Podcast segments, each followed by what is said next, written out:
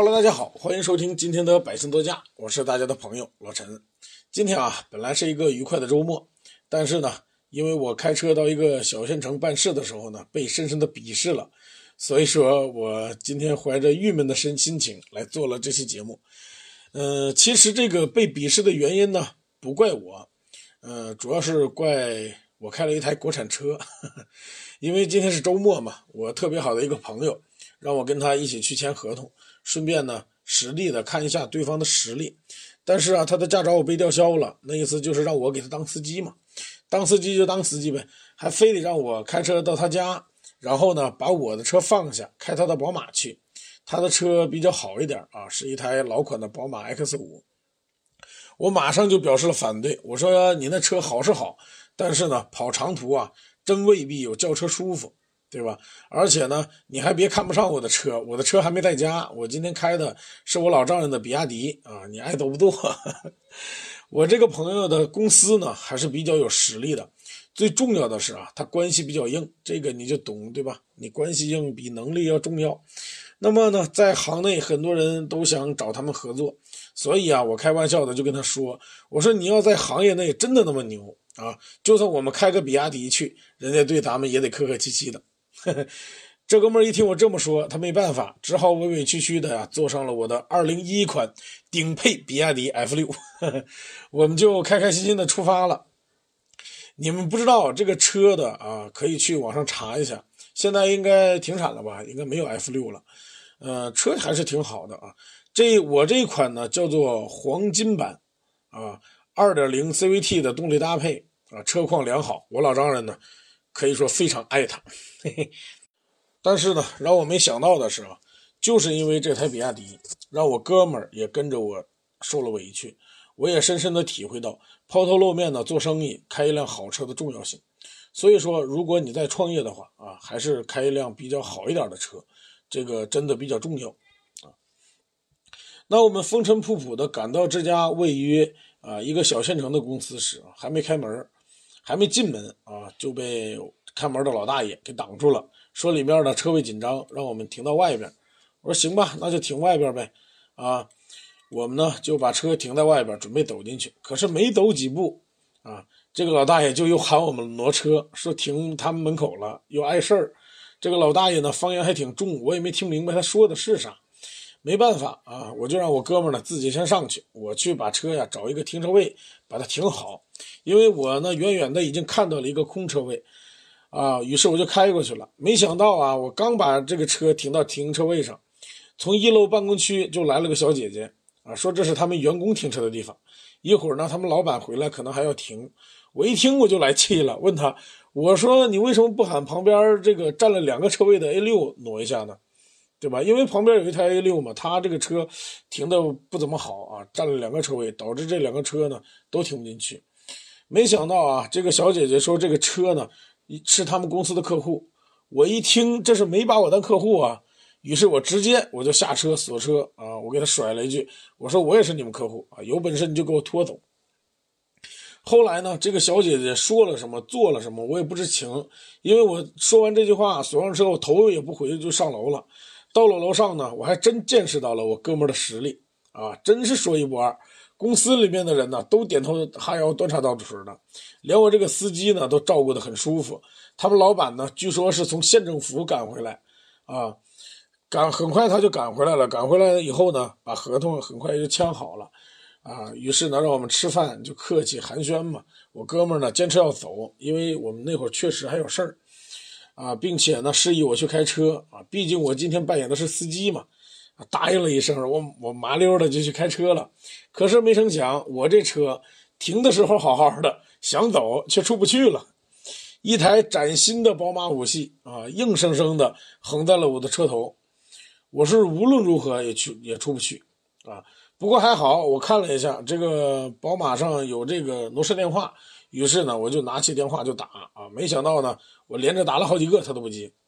我隐约的看到呢，坐在一一楼的办公区的两个小姐姐正在看我笑话，他们肯定在说啊，告诉你呢，不要停这里，你还停，这下好了吧？我看你怎么出去，是吧？他们俩肯定在那一边讨论，一边等着在想看我笑话嘛。这没办这没办法呀，我只好舔个脸进去，让他们啊，让他们给问问，对吧？这谁的车呀？挪一下。现在挡住我们，我们走不了。嘿，没想到我客客气气的进去问，一屋子人，那算是拿正眼看我的人都没有啊，没辙。我现在闹他们也不合适，因为我今天是来成事的，不是来坏事的，对吧？我只好干干尬尬的我就出来了啊，打算呢上楼找那个老板。这时候呢，公司一帮呃这个大小领导已经把我这个哥们儿啊送出来了，我只好硬着头皮跟他说：“我说马总。”这个我们的车被被挡住了，出不去。你你看，你给问一下呗，是谁的车？这马总一听啊，用特别大的声音跟我说：“啊，是不是那台宝马呀？我的车。”啊，同时他也很惊讶啊，他说：“什么？里面那辆比亚迪是你们的？”说着，我们呢也走了，呃，说着呀，就是说我们一块就走到外边了。大家呢，呃，都看到了他那辆崭新的宝马五系。啊，还有那辆被挡住出路的比亚迪，没办法，大家既然已经看到了，我只我朋友只好说话了。我朋友呢，明显有点不高兴啊，黑着脸随便说了一句啊：“马总这是不让我们走了。”这马总一听，赶忙解释：“哎呦，我真不知道是你的车，我马上挪啊。话说你这身份，你怎么能坐比亚迪呢？哎呦喂，你真是低调。”这是他们那个老马马总说的话啊。其实啊。我们在回去的路上呢，还讨论了一下这个事。事情一定是这样的：我要把车停在他们公司的员工车位上，他们的员工呢对我进行了劝阻啊，我没听。他们老板得知我们来了啊，得赶紧从外边赶回来，本身车位就紧张。好巧不巧，他们老板的专属车位还被我占了啊。他去质问保安还有员工，一看是一辆破比亚迪。不知道是着急上楼，还是存心跟我过不去，直接往我前车头一横，扬长而去，对吧？电话不接，就是因为他说什么都没想到啊！他联系了好几个月，辗转盼来的大客户，开的恰恰是这台比亚迪。其实呢，讲到这里啊，我突然想起来一段关于座驾的故事，也挺有意思的。以前我在北京一家公司上班的时候啊，公司有两台车。一台奔驰 S，一台新上的这个红旗 H 九。有一次呢，跟外国人做生意啊，谈判成功后呢，老外要到我们这儿来视察嘛，但是呢，坚决不让我们接机，坚持自己来啊，自己住自己吃，并且呢，到北京全程都不需要我们有人陪同，只是呢，在需要的时候会把我们叫过去聊聊，我们呢也只能是主随客便嘛。那有一天晚上，大概九点多，老外突然打来电话啊，大概的意思就是说呢，他们在三里屯的酒吧啊，问我能不能过去喝一杯。于是呢，我就开着公司的红旗过去了。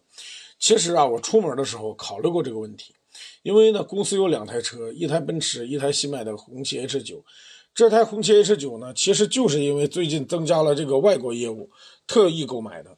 为的就是接待外国人专用啊，彰显国力，彰显公司规格，让客人呢感受到我们的重视。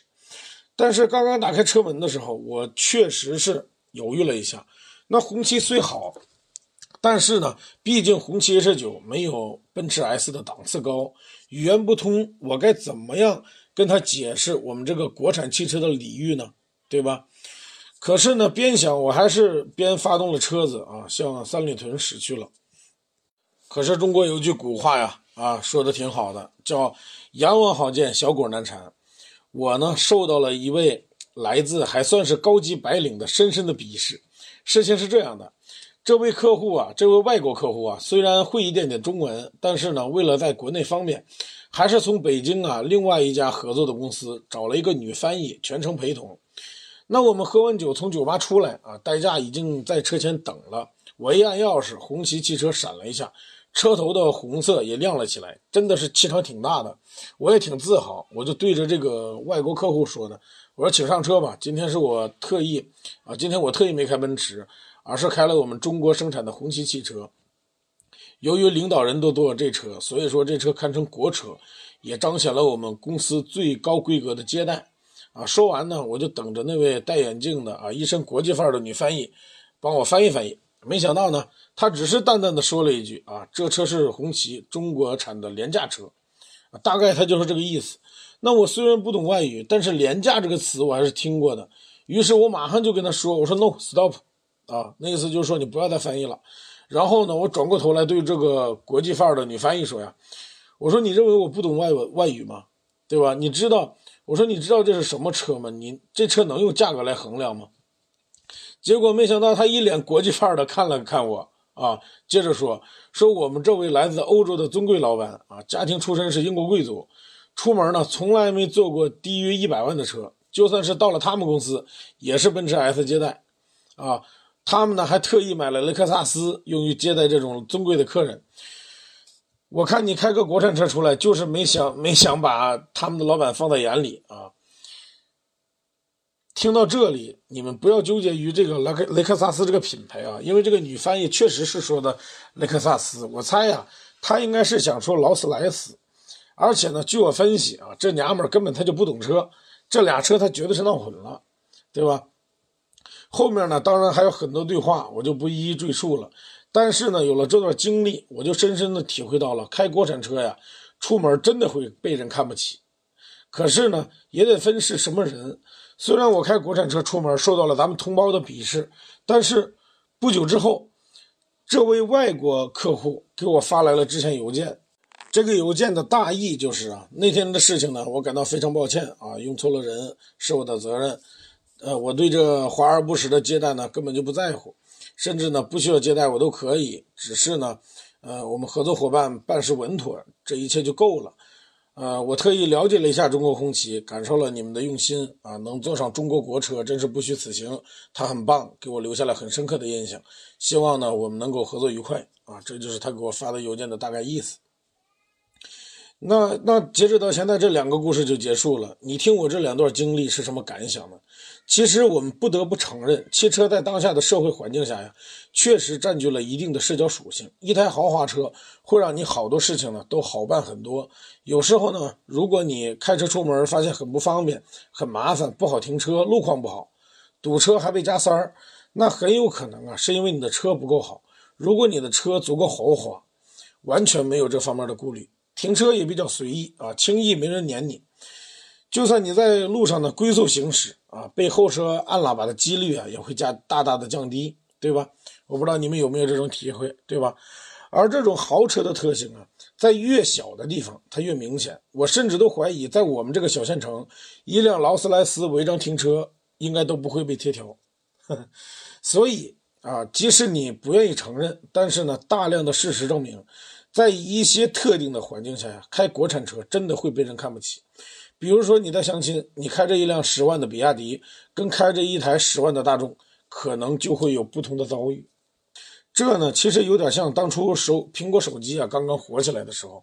在我印象中啊，苹果手机最经典的那一款应该是苹果四。那个时候我刚刚实习啊，刚进入到社会，谈了一个女朋友。有一天呢，我身边的哥们儿啊买了一台苹果手机，没想到呢，第二天我这女朋友就给人家发短信，大概的意思就是说啊，你真棒，有时间我可以玩玩你的苹果手机吗？啊，这就是我当时那个女朋友说的，知道吧？我这哥们儿呢也挺讲究，直接把短信就给我转发过来了，啊，那当时给我气的，分手都来不及说啊，连夜我就给自己找了一个新女朋友。那现在的汽车。其实也是这样，很多农村家庭呢，可能刚刚迎来第一辆家庭轿车，所以说对品牌呢、对国别呀都比较敏感。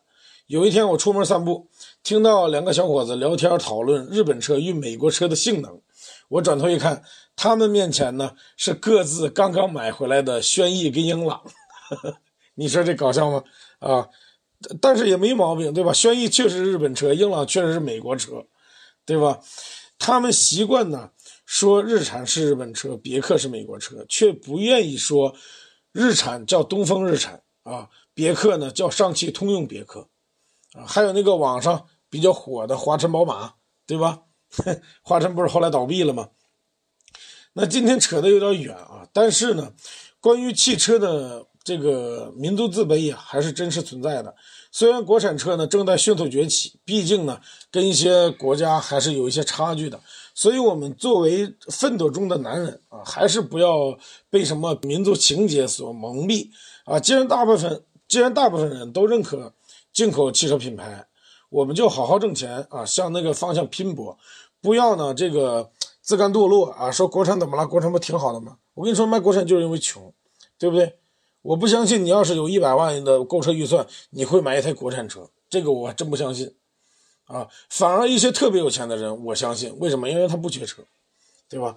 好了，这以上呢就是我本期节目的所有内容。呃，欢迎关注我的微博“百姓座驾老陈”啊，也可以在这期节目的文稿中呢查看这期节目的原文。点赞与评论呢是对我最大的支持。祝所有点赞的老铁啊，开德国的汽车，抽古巴的雪茄，喝法国的红酒，睡日本的……呃，反正啊，就是每天八国列强伺候着你们啊！欢迎收听与陪伴，今天的节目先到这儿，拜拜。